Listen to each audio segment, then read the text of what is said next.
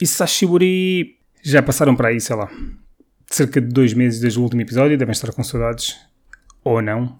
Como é que têm estado? Eu tenho estado mais ou menos bem.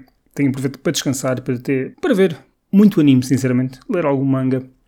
E achei que estava na hora de regressar, quer dizer, senão as pessoas uh, vão se esquecer de mim, não que se lembrem, mas, mas pronto, porque não? Está na hora, porque quanto mais tempo deixar passar, pior é para mim. Menos vontade tenho de voltar, provavelmente. E aqui estou eu. Uh, neste regresso vou falar sobre um dos meus realizadores favoritos. Uh, neste género de. neste segundo episódio da rubrica que eu chamei, chamei, chamei, acho eu, Spotlight. Inicialmente não chamei, mas eu depois decidi chamar isto ao episódio para, para dar um pouco mais de foco ao que realmente é. Eu só fiz um, alguns em agosto. Yeah, agosto. Do ano passado, obviamente. Sobre Go Nagai. Não sei se alguém ouviu, se alguém ficou a saber quem é Go Nagai. Uh, se não ouviu, deveria ouvir, porque Go Nagai é uma das pessoas mais importantes uh, da indústria. E, hoje estou aqui para falar de Satoshi Kon, que eu acho que muitos são capazes de conhecer alguns dos seus filmes, não conhecer o nome. Quer dizer, a malta mais velha que certamente que sabe quem é, a malta mais nova talvez conheça um filme ou outro, se viu ou não, não sei. Talvez a ideia deste episódio é dar a conhecer e incentivar a ver uh, e consumir um pouco do seu trabalho.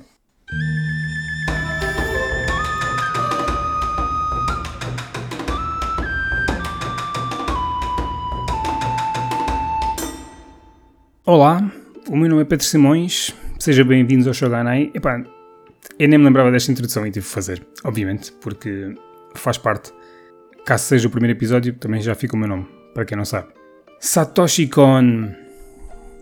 Quem que será que conhece? É um dos mais aclamados realizadores de anime, sem dúvida. Uh, infelizmente, já não sei contra entre nós, uh, mas o seu legado de alta qualidade irá perdurar eternamente. O seu trabalho continua a ser uma fonte de inspiração e algumas das suas cenas já foram replicadas em filmes como O Cisne Negro ou Inception. Se não sabem quais são, mas já viram estes filmes, basta pesquisar Satoshi Kon com o nome destes filmes no vosso amigo Google e ele irá dar-vos a resposta assim muito rapidamente. Para quem não conhece, Satoshi Kon, na maioria dos seus filmes, acaba por construir mundos paralelos, onde as personagens principais vêm-se totalmente, totalmente não diria, mas maioritariamente confusas sobre o que é a realidade e o que é a, a sua imaginação. Ambos cruzam-se uh, por diversas vezes, sendo que nós também, uh, espectadores, também somos um bocado apanhados neste jogo psicológico sempre muito bem concebido. Uh, eu já vou falar um bocadinho dos filmes pelo qual ele ficou bastante conhecido mas antes, antes de falar dos filmes, quero falar só um bocadinho de raspão uh, dos seus trabalhos no início, mais de, de manga. Uh, e o seu trabalho começou. Eh, assim, não começou por este, mas eu, eu quero desde já destacar que é o Seraphim com um monte de dígitos Wings, poderia só chamar Seraphim Wings, um trabalho em conjunto com Mamoru Oshii, que alguns de vocês são capazes de conhecer, que é a mente responsável, responsável por Ghost in the Shell. Infelizmente é um trabalho que nunca chegou a ser terminado. Já li e acho que tinha bastante potencial, uh, mas é uma pena. Fora esse, mencionar talvez o seu último manga, chamado Opus, o qual também nunca foi terminado, infelizmente, e a edição à venda tem, tem apenas um género de, de esboço na parte final, uh, ou da parte pelo menos que tinha sido feito até o momento do falecimento de Kon Sim, não sei se por acaso disse que Satoshi Kon já não, não está por cá. Já morreu há alguns anos. Uh, mas ainda relativamente a Opus, eu, eu, não tenho a certeza se. Eu, eu acho que Opus, o problema de Opus, uh, não, não, não, não foi terminado. Não, não foi devido à, à morte do, do mangaka ou realizador, que queiram chamar, mas sim devido à editora ter falido. Mas continuando aqui um bocado no, na parte de manga, então vou recuar um bocadinho. Estes foram os seus. Acho que são os seus primeiros. Eu chamaria os principais trabalhos, talvez de uma forma geral. Ele começou com um trabalho chamado Tórico, não confunde com o Tórico, Tórico da Shonen Jump, certo? Acho que é Tórico. Uh, este Tórico foi publicado na Young Magazine em 1985. Uh, eu já era vivo. Trabalho qual ganhou o prémio de excelência de Tetsuya Shiba como novo artista. Uh, para quem possa não conhecer este nome, Tetsuya Shiba, Chiba, qualquer coisa assim, é o mangaka que fez a arte de Ashita no Joe. Uh, mas tal como Toriko, muitos outros dos seus one-shots iniciais podem ser lidos no, no manga Dream Fossil, que eu acho que é publicado pela Vertical, agora não tenho certeza, eu tenho ali na estante, mas por acaso não, não, não tenho a certeza. Eh, que é uma compilação basicamente de muitos dos seus trabalhos iniciais. Eu gostei dessa grande maioria, mas são um bocadinho diferente daquilo pela qual ele se tornou conhecido e pela qual uh, eu me apaixonei pelo seu trabalho. Para quem não sabe, que foi algo que me surpreendeu, foi uh, Satoshi Kon também ajudou Katsuhiro Otomo em Akira. Uh, o seu nome pode ser encontrado nos créditos, embora sem grande referência concreta sobre a sua contribuição em específico, mas tendo em conta que ambos eram grandes amigos, eh, provavelmente deve ter sido algo mais de conselhos e opiniões sobre determinados aspectos, digo eu. Para o Serafim e o Ops que já mencionei, ele trabalhou ainda num Tropic of the Sea, outro manga que eu também tenho, que é também algo diferente do seu habitual a sua habitual praia. E eu por acaso não gostei assim tanto por essa mesma razão. Por, não, não é. Não contém aqueles elementos que eu, que, pelo qual me apaixonei e ele também adaptou para manga o World Apartment uh, Horror. Horror. Pá, assim é mais fácil dizer para português. World Apartment Horror. É um filme live action realizado, coincidência ou não, não é, pelo Katsuhiro Otomo, o criador de Akira, como disse ainda há bocadinho. É, eu vi, eu só li, só li o. Aliás, eu, eu acho que, se não me falha o conhecimento e a memória, eu acho que consumi, li e vi tudo o que é o que está disponível de Satoshi Kon, sendo que eu tenho os filmes todos e a série. Eu acho que dos seus mangas uh, só me falta o Seraphim, acho eu, que tem é bastante difícil de arranjar atualmente. Acho eu, se não me falha a memória.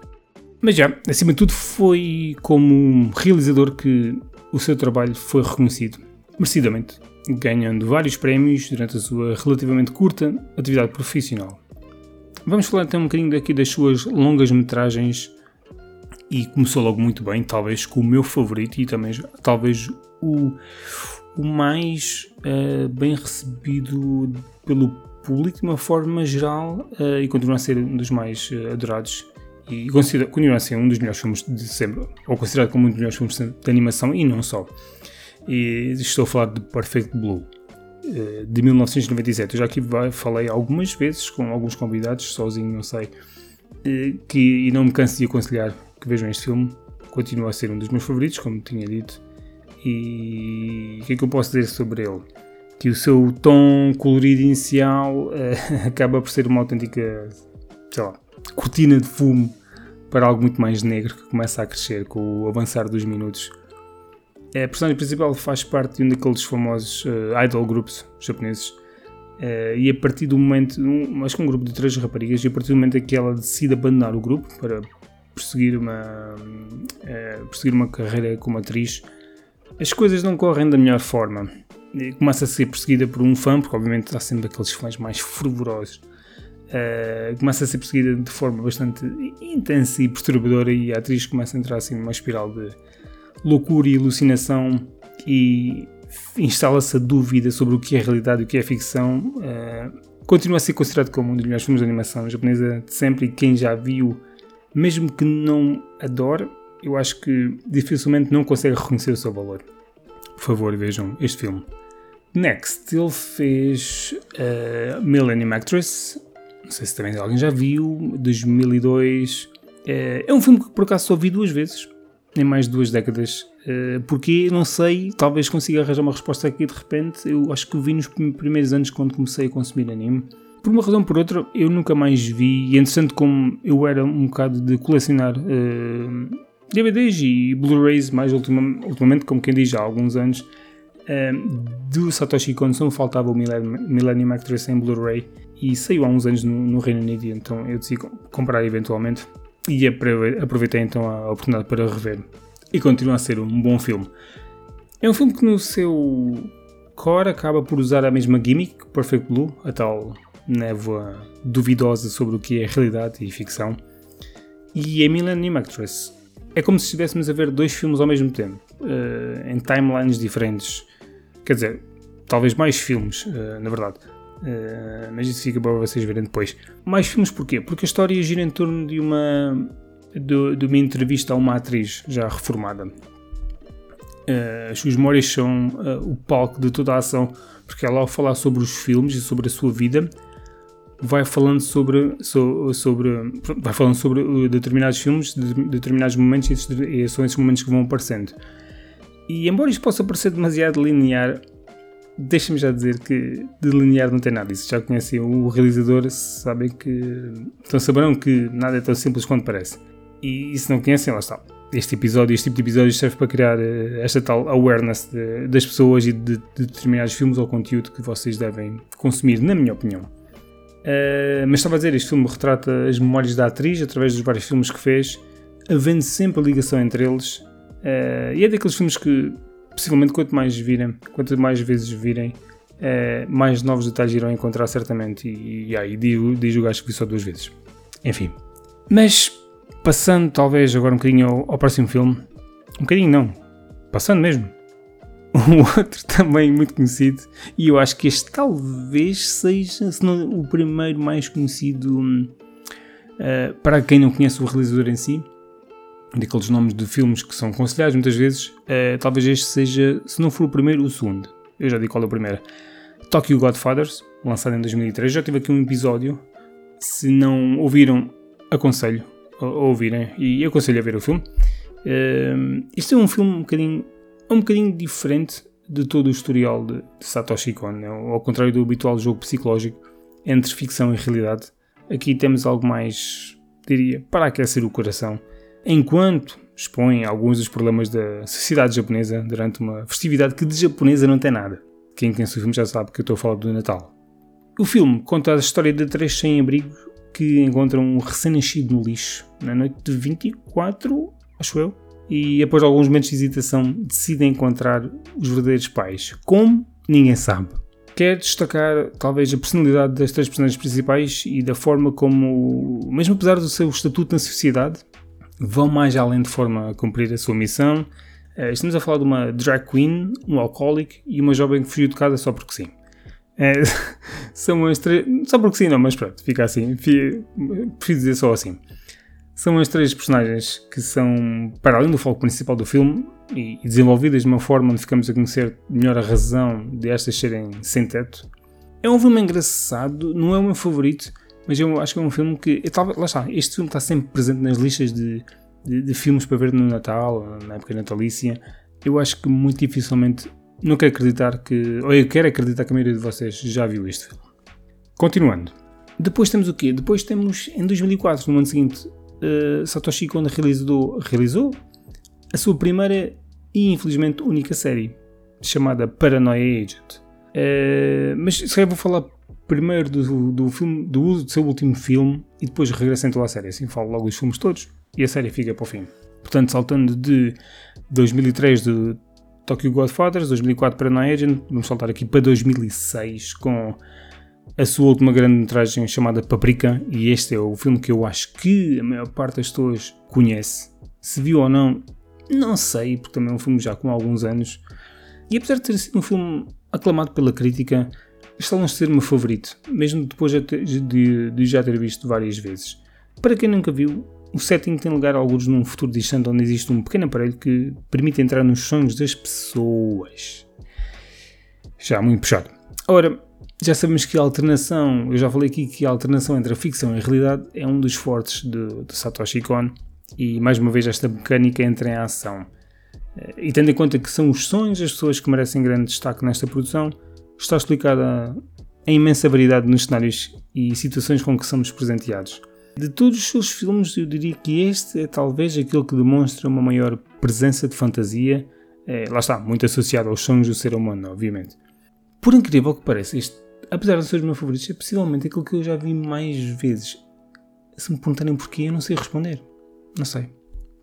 E então, posto isto, chegamos aqui então Paranoia Agent, a tal série, tal única série de Satoshi Kon, infelizmente, que é um thriller psicológico, como muito boa gente gosta, e gira em torno de várias personagens que são afetadas uh, pelo centro das atenções da série, que é um assassino que anda de patins em linha com um bastão dourado a arrebentar com a malta no meio da rua. Por nome, ele só ataca pessoas que estão sob pressão pelas mais diversas razões, sejam sociais ou profissionais, ou em que o seu estado emocional basicamente está completamente no lixo. Diria que é uma série que se encaixa perfeitamente nos dias de hoje e, e que facilmente poderão rever-se em algumas das situações, visto que cada episódio foca-se numa pessoa diferente, numa situação diferente. E isto é uma coisa que realmente eu acho que é bastante, hum, é bastante importante salientar aqui, que é o facto de todos estes filmes de Satoshi Kon, apesar de, de, de, da idade de todas estas produções, continuam a ser uh, importantes hoje em dia com a sua mensagem e não envelheceram, envelheceram muito bem. Esta é, assim é que é.